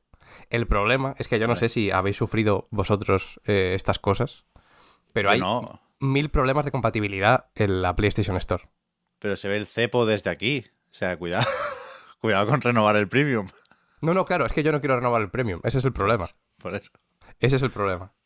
Em, pero no sé si habéis sufrido estos problemas de compatibilidad con el- la PlayStation Store, porque hay mil. O sea, desde que salió la Play 5 entre versiones de Play 4 y de Play 5. eh, eso sí que lo arreglaron, creo que eh, hace un año, un poquito más a lo mejor, pero sí que estuvo un tiempo funcionando regular, que no te pillaba una, no te pillaba la otra. También hay mil problemas de estos con, Bueno, pero eso es, eso es agua pasada, sí. Sí, sí, pero, pero bueno, lo sigue, sigue sí, habiendo sí, sí. alguno de ese tipo, sigue habiendo alguno de, de versiones. eh, si tienes la versión estándar y quieres la deluxe, o si tienes la estándar porque lo tienes por el plus y quieres pasar a la deluxe y comprarla. Sigue, sigue habiendo un montón de problemas de ese tipo y se ha extendido un poco a esto, que yo no sé qué, qué, qué punto tiene de, de intencional lo del premium, pero, pero me ha fastidiado porque yo quiero bajar de tier. O sea, el premium no me quiero quedar. Eh, la verdad es que ni de coña, ya lo siento, sí que tiene alguna cosita interesante. Entiendo quién lo pueda exprimir, pero yo la verdad es que no lo voy a exprimir mucho. No, no, no. Y me podría llegar a conformar con el extra o incluso con el essential. Entonces, he ido a mirarlo y ni siquiera aparece la oferta de la PlayStation Store. Ese es el problema. Solo puedo renovar la suscripción que ya tengo de premium. Claro. Un año. Entonces, A mí me hicieron la. Hace poco, perdona te corte, la. La de renovárseme sin, sin avisar. uff, El, el premium. El premium. ¿Eso no, Y es no se que, lo habían regulado también para que no pasara? ¿Cómo, has- ¿Cómo habéis acabado aquí? No lo sé. No lo sé. Bueno, bueno. O sea, el- el tema es que hay, hay una rebaja de Black Friday, pero no la puedes aprovechar porque tienes ese contrato de permanencia de alguna forma, ¿no? Eso es, exactamente. A mí me acaba el 6 de diciembre, en concreto, la suscripción, y ahora mismo solo puedo renovar el premio. Y el 6 de diciembre, aunque lo cancele ahora, he mandado un correo y digo, por favor, canceladme el, el PlayStation Plus, no lo quiero, canceládmelo del todo. Pero aunque lo lo cancele yo, me lo aguantan hasta el 6 de diciembre. Entonces, o compro el premium o, o no hay otra. Porque claro, tarjetas no hay ya, ¿no? Eh, sí que he visto tarjetas, pero claro, yo creo que las tarjetas son solo del- de lo que sería el Essential.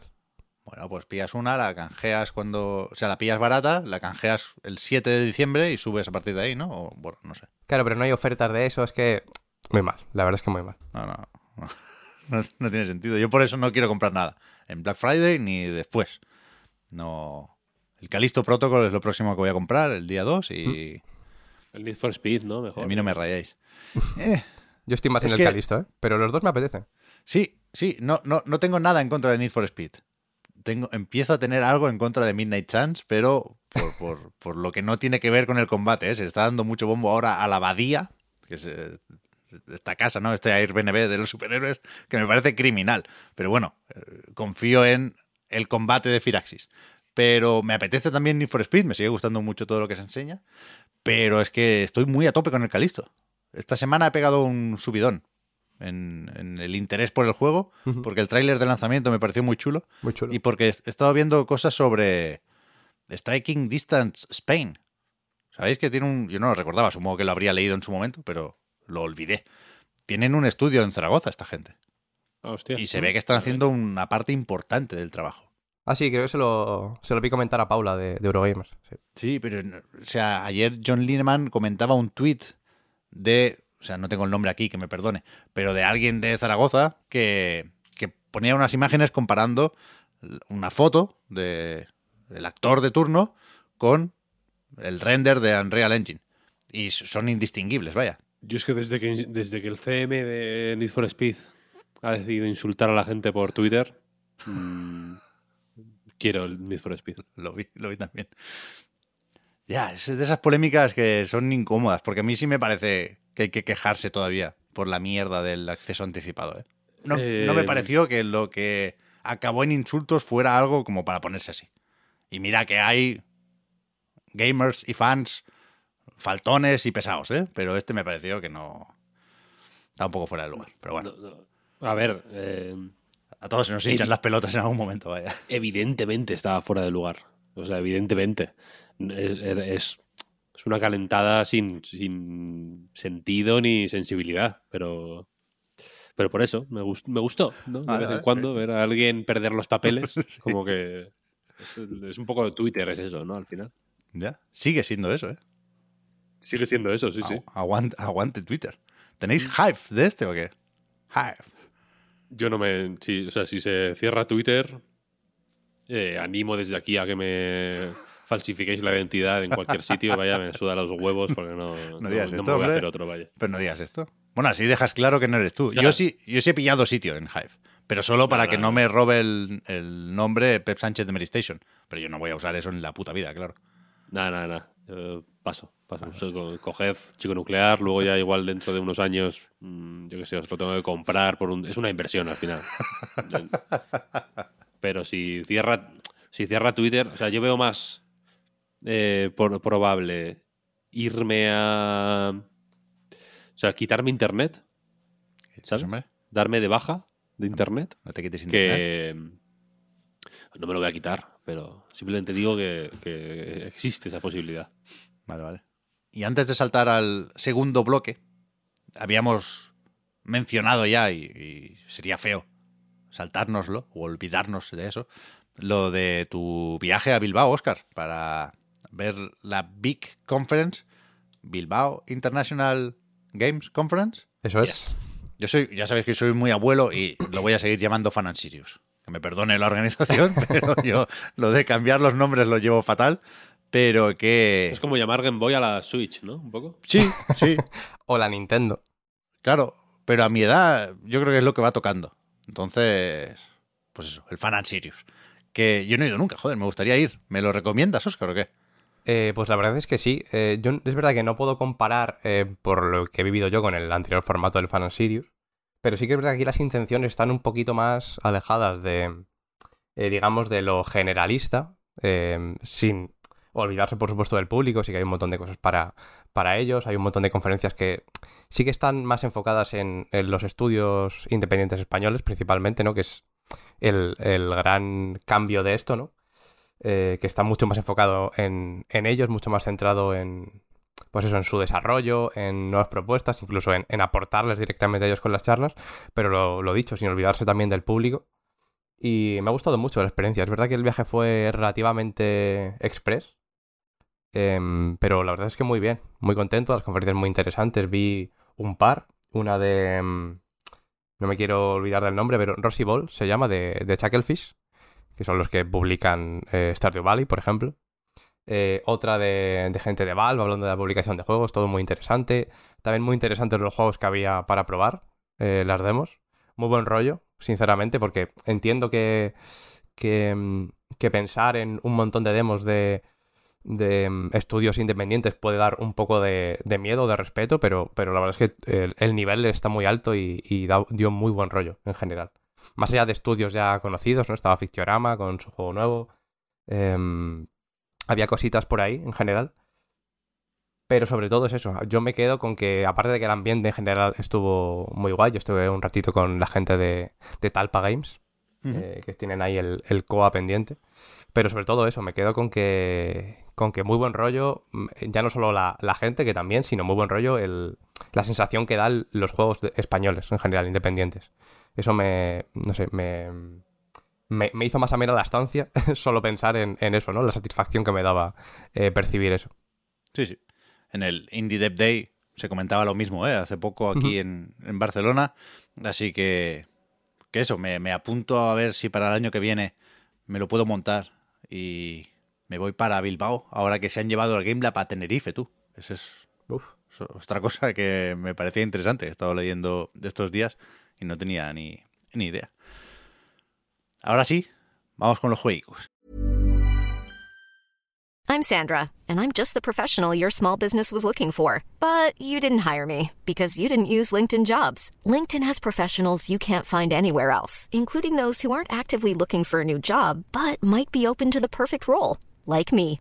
In a given month, over 70% of LinkedIn users don't visit other leading job sites. So if you're not looking on LinkedIn, you'll miss out on great candidates like Sandra. Start hiring professionals like a professional. Post your free job on linkedin.com/people slash people today. Hey Dave, Yeah, Randy. since we founded Bombus, we've always said our socks, underwear, and t-shirts are super soft. Any new ideas? Maybe sublimely soft. Or disgustingly cozy? Wait, what? I got it. Bombas. Absurdly comfortable essentials for yourself And for those facing homelessness. because one purchased equals one donated. Wow, did we just write an ad? Yes. Bombas. Big comfort for everyone. Go to bombas.com slash ACAST and use code ACAST for 20% off your first purchase.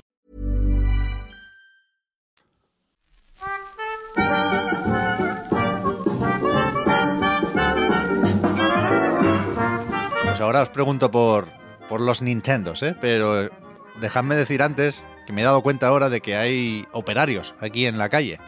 Y, y no sé cuánto ruido se puede haber colado, pero están con la mierda esta del soplador de hojas. Esto no tiene un, un nombre técnico, ¿no? Si quiero comprar uno tengo que buscar soplador de hojas. Sopladora. Es, es eh, femenino. Sopladora. Sopladora Sí, de hojas. sopladora. Yo tengo una, ¿eh? ¿Qué dices? Sí, sí. ¿Pero por qué? Para soplar hojas. Pero tengo un jardín y caen hojas y hay que soplarlas. ¿En serio? ¿No ¿Sabes el trabajo que tiene un jardín? ¿Tú te pones a soplar hojas? Bueno, y a cortar el césped y a podar los setos. Quiero decir, que no sé, cuando es Cristiano Ronaldo, Lo hace otra persona, claro. el tiempo que dedicas a jugar al ajedrez con Messi, evidentemente, eh, hay otra persona que, que te está haciendo esas cosas. Pero yo, pero yo de momento ni soy Cristiano Ronaldo ni sé jugar al ajedrez. Pero ahora ya no se hace con rastrillo esto. Se a ver, se rastrilla. Tengo un rastrillo también. Vale, vale. Pero, o sea, tú, eh, eh, yo en el jardín tengo un roble que echa, un, echa, echa hojas en unas cantidades industriales y bellotas. Eso, si tienes que rastrillarlo todo, te mueres, ¿eh? Pero te molestan mucho las hojas. Es decir, yo iba a comentar del el tema sopladora, que me molesta el ruido, claro, estamos grabando, un poco de respeto, pero además yo prefiero las hojas en la calle en otoño, cojones. Sí, a mí no me molestan, a mí no me molestan. Pero cuando viene familia, por ejemplo, a ver, pues yo qué sé, para que esté la casa decente. Vale, vale. No, no- no- yo no soy muy exquisito con esas cosas, ¿eh? Yo si por mí fuera... Yo no he soplado nunca hojas, ahora quiero un poco.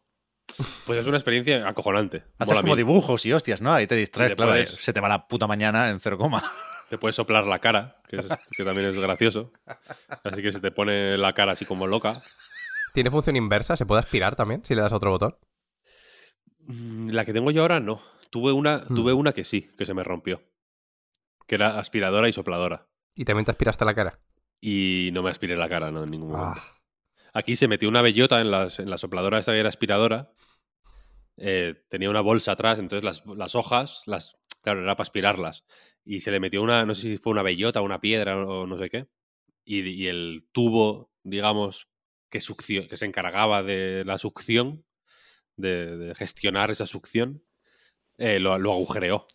¡Pam! Coño. Fue una, una potencia, su- succionaba eso que, que no escúchame, ¿eh? es baratísimo esto. Estoy mirando en, en Black Friday y una Black and Decker que, que parece tope de gama, 47 euros. A ver, yo la, la- esta que os digo que succionaba también era Bosch. Hombre, claro, Bosch es una marca, de confianza, ¿no? Buena marca, sí. Eh, y me y la, la compré en Wallapop. O sea, la compré a un fulano. 15 euros. me costó. ¿Qué dices, loco? coño. Hay una del, del Lidl también, 40 pavos. El líder suele tener buena mandanga de este tipo, ¿eh? Hombre, yo tengo un destornillador eléctrico del líder. Todas las ofertas Claro. estas del líder a mí me flipan. Y el robot de cocina lo tiene mucha gente también del líder. Sí, hombre, si ahí se montan unas colas de cuidado. Pero que, que esta parece industrial, vaya, es un buen bazooka, ¿eh? Este es el, el final de Resident Evil 2. Spoiler alert, ¿eh? Sale esto. Ahí, hostia, es que sí, estoy mirando yo también, ¿eh? Sí, sale, sale en bueno. masculino, por cierto. También sale soplador.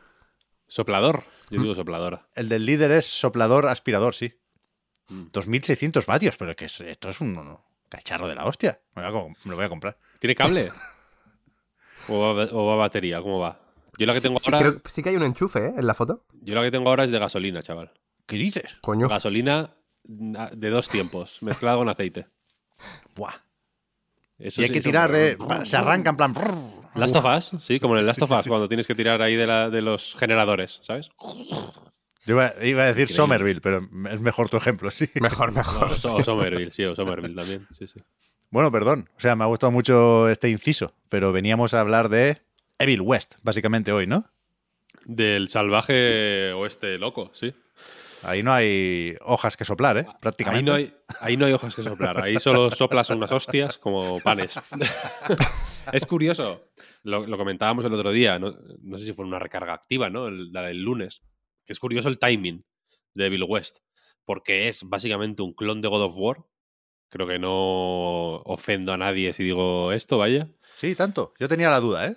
Joder, Sí, sí, sí. eh, el, el Oscar creo que ha jugado en la primera pantalla. Y la ahí ya primera se pantalla ve. es una salvajada. Y la verdad es que o sea, no es buen momento para hablar de él porque después de haber jugado al God of War 20 minutos antes de jugar a esto, creo que no sería nada justo hablar de, de Evil West. Ha sido mala suerte esto, ¿eh? El Mm. último retrasito de Bill West lo coloca en una posición, no sé, no sé si complicada, a lo mejor le saca provecho esto, ¿eh? Y va con el rebufo.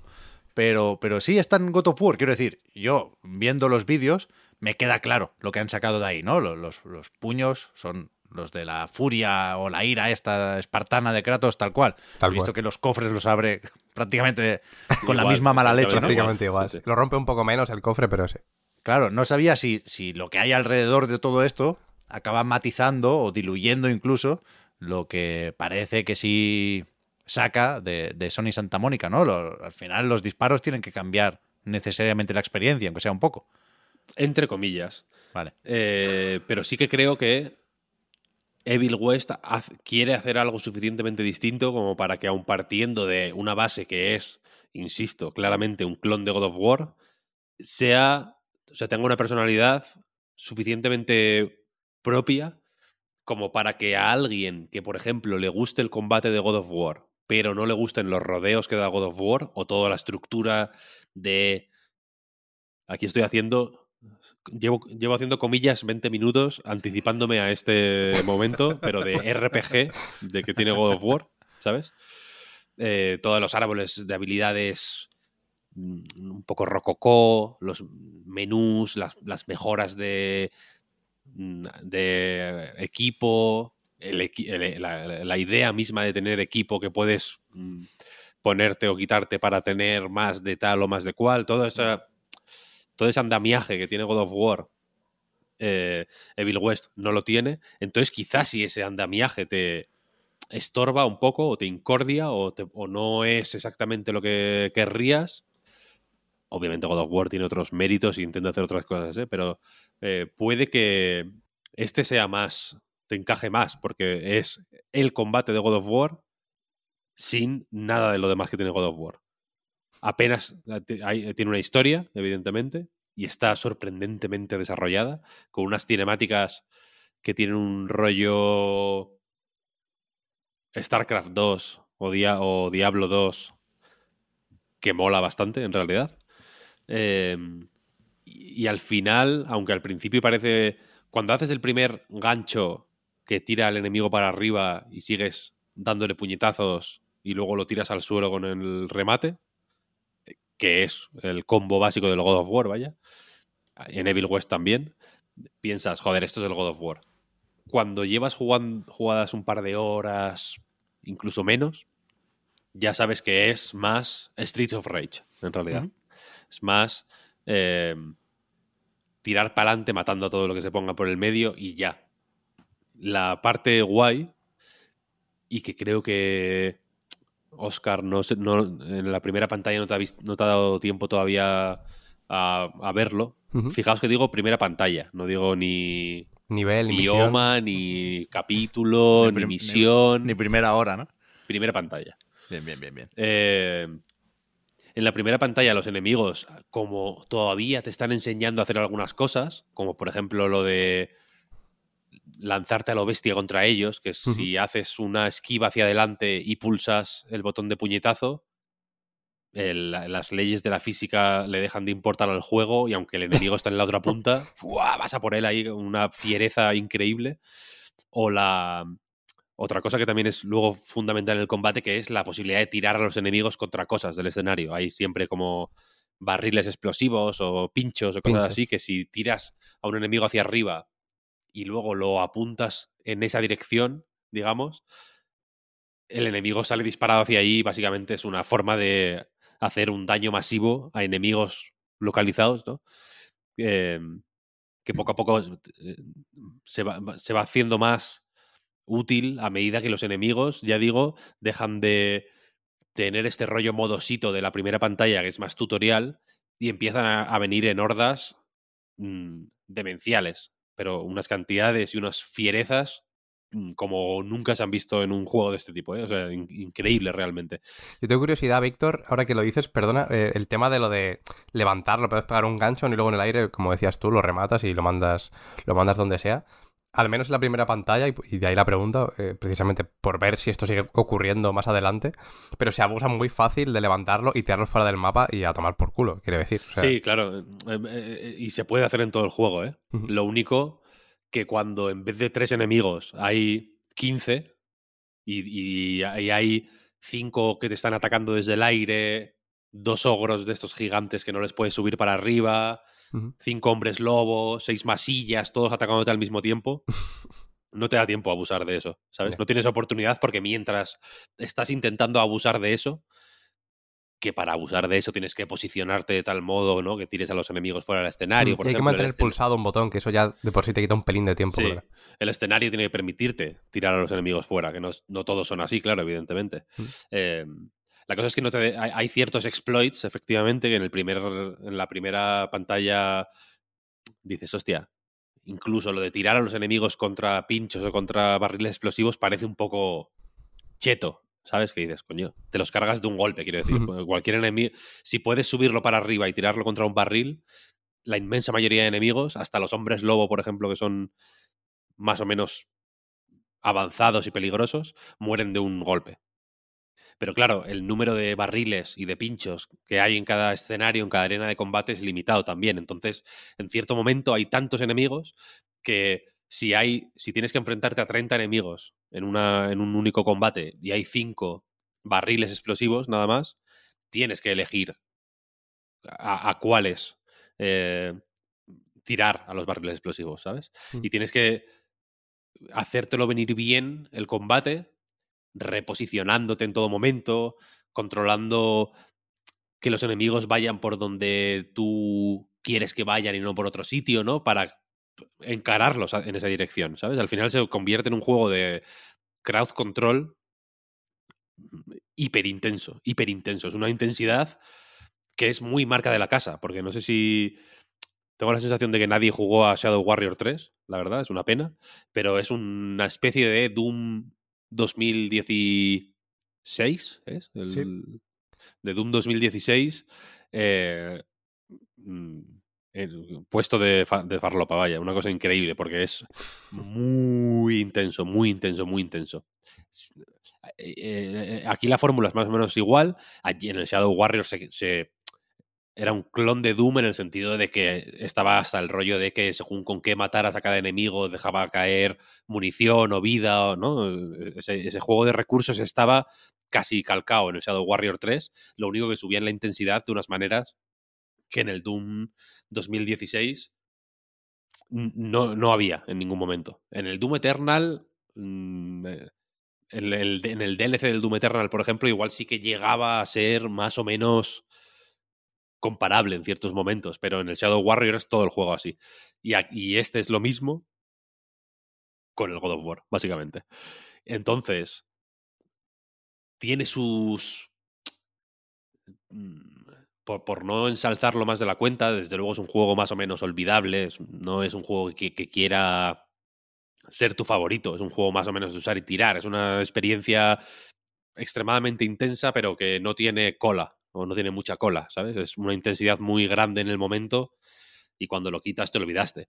Hasta el punto de que para el análisis tuve que consultar varias veces no solo el Evil West, sino también el, el Gungrave Gore, este, porque son muy parecidos. Entonces había habilidades del árbol de habilidades del- de, de un juego y de otro que se me cruzaron en, en ciertos momentos, porque en, ninguno de los dos es particularmente memorable en ese sentido.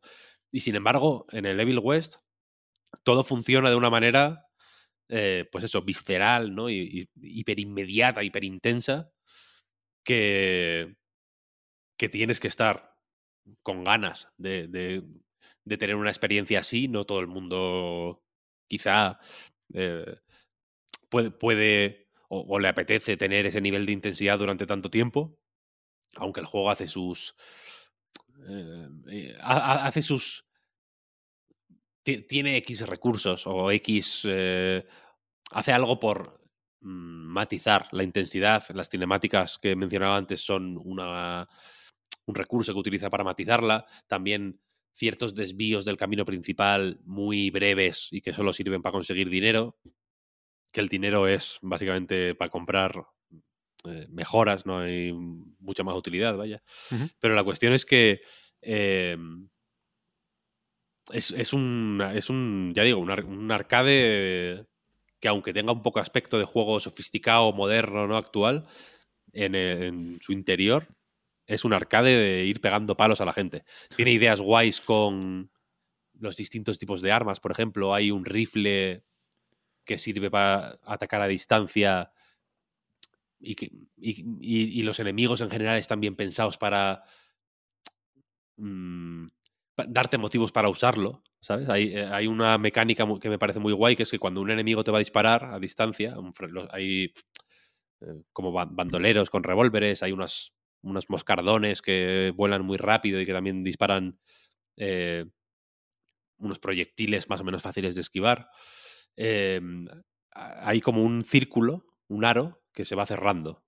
Y tienes ese tiempo, digamos, si son, igual es un segundo, para dispararles. Si les disparas mientras están preparando ellos su disparo, les haces como el doble o el triple de daño. En general les matas de un, de un tiro. Entonces, mm, si estás ocupado con un enemigo y de pronto ves el aro, es un motivo para decir, vale, a- vamos a hacer algo y, vamos a gestionar esto de alguna manera para que yo pueda dedicarme a pegarle un tiro a eso con el rifle y tal. Eh, ahí está el parry, por ejemplo. El parry eh, no solo detiene los ataques, sino que también electrifica a los enemigos. Y cuando electrificas a un enemigo, puedes, si le, das al botón de ataque cuerpo a cuerpo, le empiezas a dar puñetazos, en plan, cinco puñetazos por segundo. Un rollo viola, ¿sabes? En el Bayonetta sí, 3, que le falta el... ahora, ahora, ahora. Y... Y entonces todo el juego son herramientas para gestionar los combates, nada más. Es un... Al, final, si tengo que resumirlo, si me tengo que quedar con algo, es que hay una pureza muy guay en cómo todo el juego está centrado en gestionar combates. En gestionar enemigos, grupos de enemigos, distintos tipos de enemigos. En el análisis del, de Eurogamer.net, eh, que es de Donlan, este, Chris, Chris Donlan se llama. Sí, creo que sí. Eh, habla, habla mucho del hombre lobo, que es un tipo de enemigo que en este juego funciona muy guay, porque todo el todos los enemigos tienen eh, más, patrones más o menos legibles y se comportan de una manera que es más o menos fácil prever. Tú sabes que un ogro, por ejemplo, que son unos enemigos así como grandes con una especie de martillo gigante, que son muy fuertes y muy pesados, entonces no los puedes levantar. eh, Normalmente va de frente, no, no te va a rodear, no, va, no, no son. No demuestran mucha inteligencia, no, no te hacen triquiñuelas, no tienen estrategia. Van hacia ti y te pegan un martillazo. Punto. Los masillas, más o menos lo mismo, ¿no? Las, la- los moscardones estos, que digo que, que, van volando muy rápido y que te atacan a distancia, siempre te atacan cuando los tienes delante. No- nunca van hacia atrás para atacarte. Pero los hombres lobos sí. Los hombres lobo mm, van súper rápido, se, se te acercan por atrás, te meten una hostia, se marchan corriendo. Es, es más o menos difícil eh, prever lo que van a hacer. Entonces son una wildcard en el combate que, por si no era ya suficiente con el hecho de que hay X tipos de enemigos que aparecen de 5 en 5, de 6 en 6 en cada combate, que se mezclan entre ellos y que, y que ya- te ponen las cosas suficientemente difíciles y hacen que los combates sean suficientemente apretados sin necesidad de imprevistos. Los hombres lobo, que siempre aparecen de 3 en 3, de 4 en 4, no suelen aparecer en grandes números, son añaden un toque de, vale, no es simplemente de forma mecánica aplicar esta, esta mecánica a este enemigo porque sabes que es lo óptimo, sino también tener suficiente habilidad y suficiente mm, suficientes reflejos para hacer frente a estos a ciertos tipos de enemigo que no, que no sabes lo que te van a hacer en ningún momento. Y que no son tan fáciles porque un ogro, por ejemplo, te mete un martillazo. Bueno, si no te pudiste apartar a tiempo, pues te comiste la hostia y ahí está. El tiempo que pasa entre que se recupera y prepara el siguiente ataque y tal, pues puedes aprovecharlo para darle hostia y tal. Un hombre lobo no, te llega, te mete una hostia, se marcha corriendo. Tienes que perseguirlo, tienes que intentar hacerle parry, por ejemplo, para dejarlo electrificado. Tienes que eh, acercarte hacia él, el, escudo, digamos, con lo que haces parry también eh, sirve para atraer a los enemigos hacia ti, electrificándolos por el camino, o para ir hacia los enemigos, electrificándolos también. Quiero decir, es una cosa que electrifica, paraliza a cualquier enemigo que, o a casi cualquier enemigo en el que lo uses. Entonces, eh, tienes que saber electrificar a, un hombre lobo, por ejemplo, mientras te defiendes de los otros dos, que están haciendo exactamente lo mismo que el que acabas de electrificar, por ejemplo, ¿sabes? Eh, eh, es un juego que, que tiene siempre la intensidad de los combates al mil por cien. Es una cosa eh, que, llega a ser hasta, hasta cansado físicamente, ¿sabes? De, decir, uff. hay, hay veces que dices, ahora un vídeo dos o tres minutitos de vídeo me los veía porque estoy eh, fatigado, ¿sabes? Necesito beber agua. Y de vez en cuando el juego te mete dos o tres minutitos de vídeo, que ya, ya, digo, están bien, son cinemáticas rollo cine de serie B, tiene este rollo como eh, Greenhouse, en el análisis lo comparé con, yo que sé, con Planet Terror, por ejemplo, que de pronto pone Evil West y sale abajo el, el, el año con números romanos, ¿sabes? Como, un, como un guiño al cine antiguo, por así decirlo. Y si te mola, a, mí, a mí me mola mucho esa estética, es una estética eh, pues más o menos facilona, más o menos fetichista, más o menos devaluada igual con el tiempo, fue más guay, era más guay hace 15 años que ahora, quiero decir. Está un poco de modé quizá, pero a mí me sigue molando. Y, y, el juego me ha parecido fenomenal. Mm, igual que me... Y volviendo a otro que mencionaba antes, igual que el Gungrave, por ejemplo, me arrepiento de haberle dedicado tiempo, el tiempo que le he dedicado, porque es una bazofia. Eh, e, e, este no, este no. Este me, estoy contento de haber dedicado el tiempo que necesita Evil West para empezar a florecer, porque me ha, parecido, me ha resultado muy, muy, muy agradable, muy agradecido, la verdad. Ya, joder, yo tengo ganas también, ¿eh? Tuve más ganas hace un par o tres de semanas. No sé si Kratos tiene algo que ver con esto. Creo que claramente es un juego que tenía que haber salido antes que God of War para aprovechar las ganas, ¿no? Pero.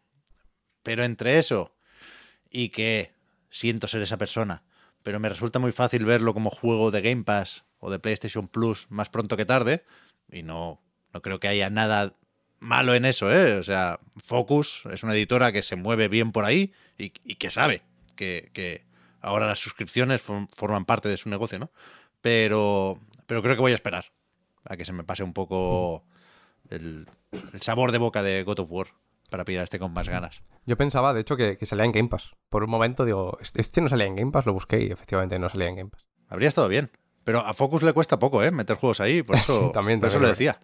y, tenía pensado mencionar o hacer la, broma, la pregunta de si, a, ver si Focus acabaría comprando Flying Wild Hawk antes que Devolver.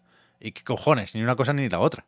Son ya del Embracer Group, no, no, lo recordaba, pero en 2020 los compraron. Ahora son parte de Plyon, la antigua Coach Media. Oh, sí, sí. ni, idea, ni idea. ¿eh? pues a mí me, me, pasaba un poco como a ti, Pep, que hace, hace dos o tres semanas, incluso un poquito más, a lo mejor tenía más. Más ganas. Tampoco se me pasaron del todo, pero puede que God of War ayudara a que, a que se me quitaran un poquito. Pero sí que es verdad que eh, también se me han quitado un poco al, al jugarlo y palparlo al notar el peso del personaje, ¿no? Que puede parecer una tontería, pero me lo imaginaba un poquito más, más robusto y más pesado, y yo creo que eso me, me, atraía un poquito más, que eso es algo que sí que evidentemente está en God of War, aunque tampoco puedo esperar que, que sea God of War, porque es una cosa distinta, por supuesto. Y es verdad que he jugado poquito, pero justo esa sensación no creo que, que cambie mucho de cara a seguir avanzando, ¿no? Del, del, propio peso del personaje. Pero bueno, aún así me, me gusta que ya no solo el jugarlo, que, que, lo jugaré y seguramente más, no sé si lo acabaré, eso ya lo veremos porque está el año, el año complicado y hay más cosas pendientes, pero me gusta que exista, sobre todo, ¿no? Este tipo de juegos más, sí. más jugones, valga la redundancia. Sí, sí, a mí me alegra mucho también. Eso desde luego. No sé si podemos volver a las etiquetas y si esto sería un doble A o qué, pero llamémoslo como queramos, a mí también me, me reconforta y me alegra que exista una propuesta como Evil West, desde luego. Que además me parece un buen nombre. Es fácil confundirlo con otros, hay muchos West este año, pero, pero creo que es un buen nombre para un, seguramente iniciar una franquicia. Yo lo llamo siempre Hard, hard West. Ese es el otro. Hasta, hasta 10 minutos antes de publicar el análisis, el título era Análisis de Hard West. y el Weird West, ese no, ese ya lo tiene. Eh, Weird West. Eh, yo este año jugué a otro West muy bueno, Blood West. ¿En serio? ¿Hay un Blood West? No lo conozco. Blood West. Eh, está ahora a 9 pavos en Steam, estoy viendo. Es un, está en acceso anticipado, es un rollo. Eh, Thief un poco, ¿sabes? Como un... ¿Es Immersive un, Sim? Un Immersive Sim, sí. Iba a decir que tenía nombre de Boomer Shooter. A ver, visualmente es un poco boomer. Tiene ese, estéticamente es ese rollo. Es como, como, eh, como el... ¿Cómo se llama este otro Immersive Sim de este año, coño? Que es eh, Thief with Guns. ¿Wood? ¿Wood qué? Eh, Gloomwood. Gloomwood. Ah, vale. Es un poco Gloomwood, pero en el, en el oeste, así como con monstruos y cosas así. Y muy guay, muy guay. Muchos West, muchos West. El Blood West este es de este año, déjame mirar. Sí, sí, de febrero, efectivamente. Vaya año.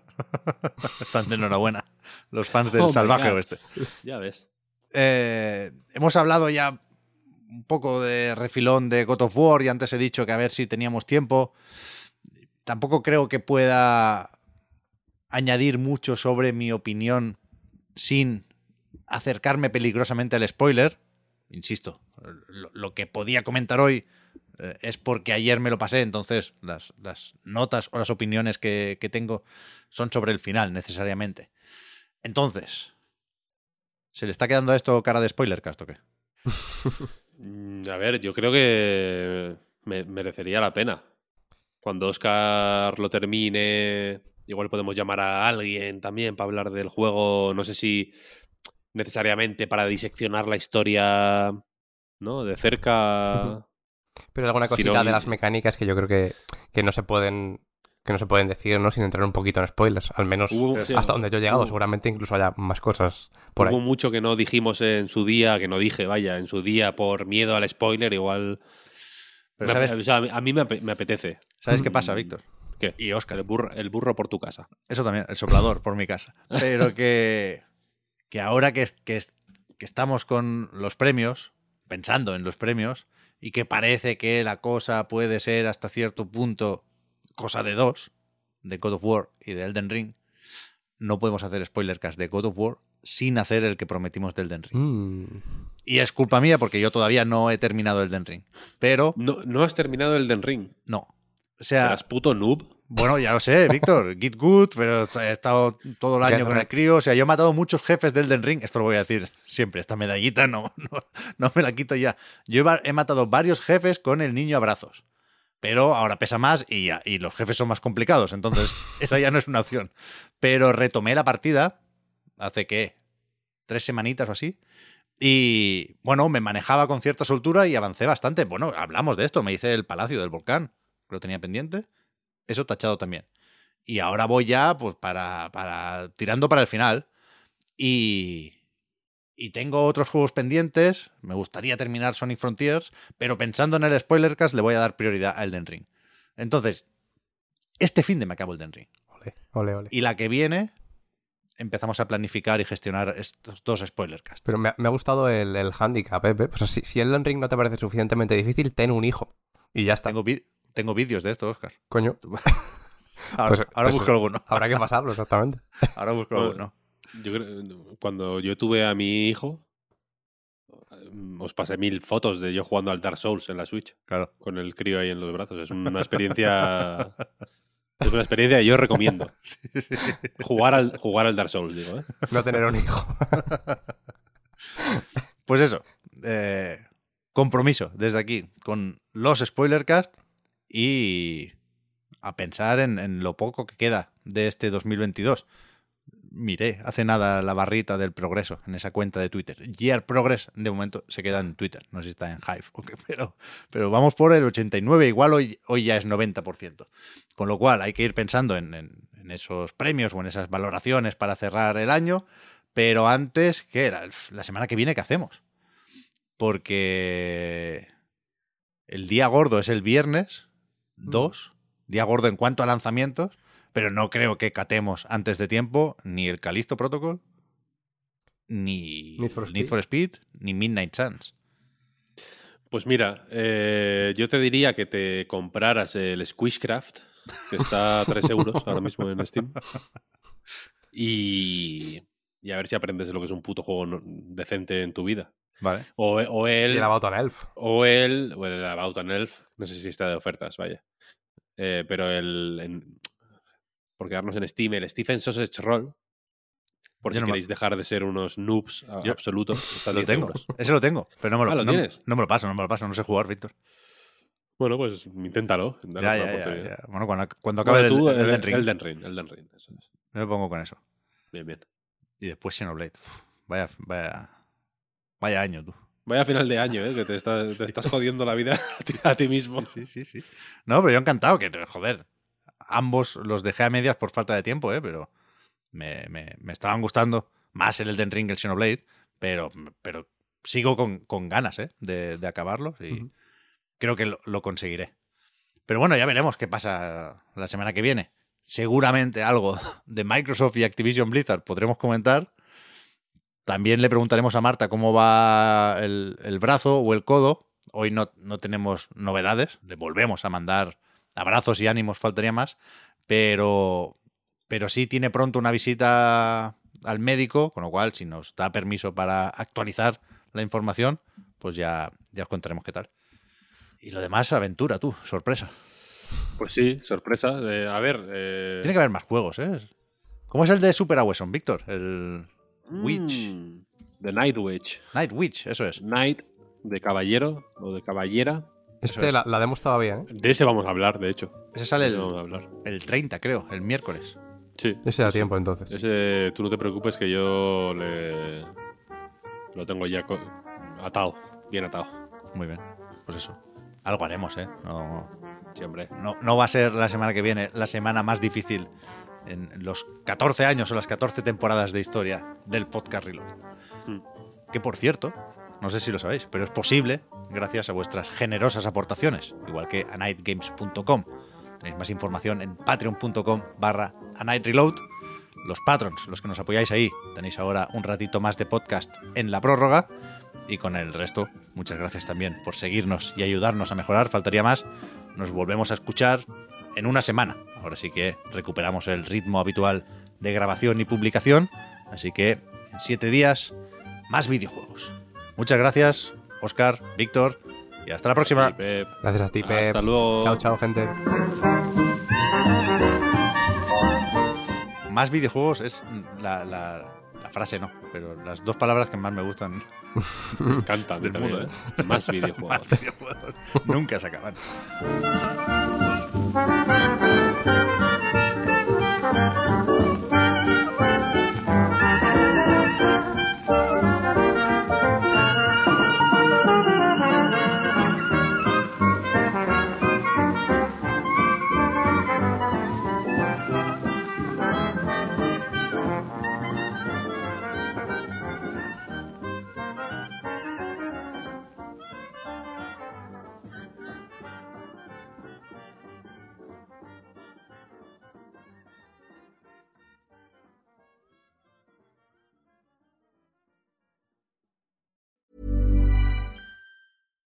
Deserves the best, and there's no better place to shop for Mother's Day than Whole Foods Market. They're your destination for unbeatable savings, from premium gifts to show-stopping flowers and irresistible desserts. Start by saving 33% with Prime on all body care and candles. Then get a 15-stem bunch of tulips for just $9.99 each with Prime. Round out Mom's menu with festive rosé, irresistible berry chantilly cake, and more special treats. Come celebrate Mother's Day at Whole Foods Market.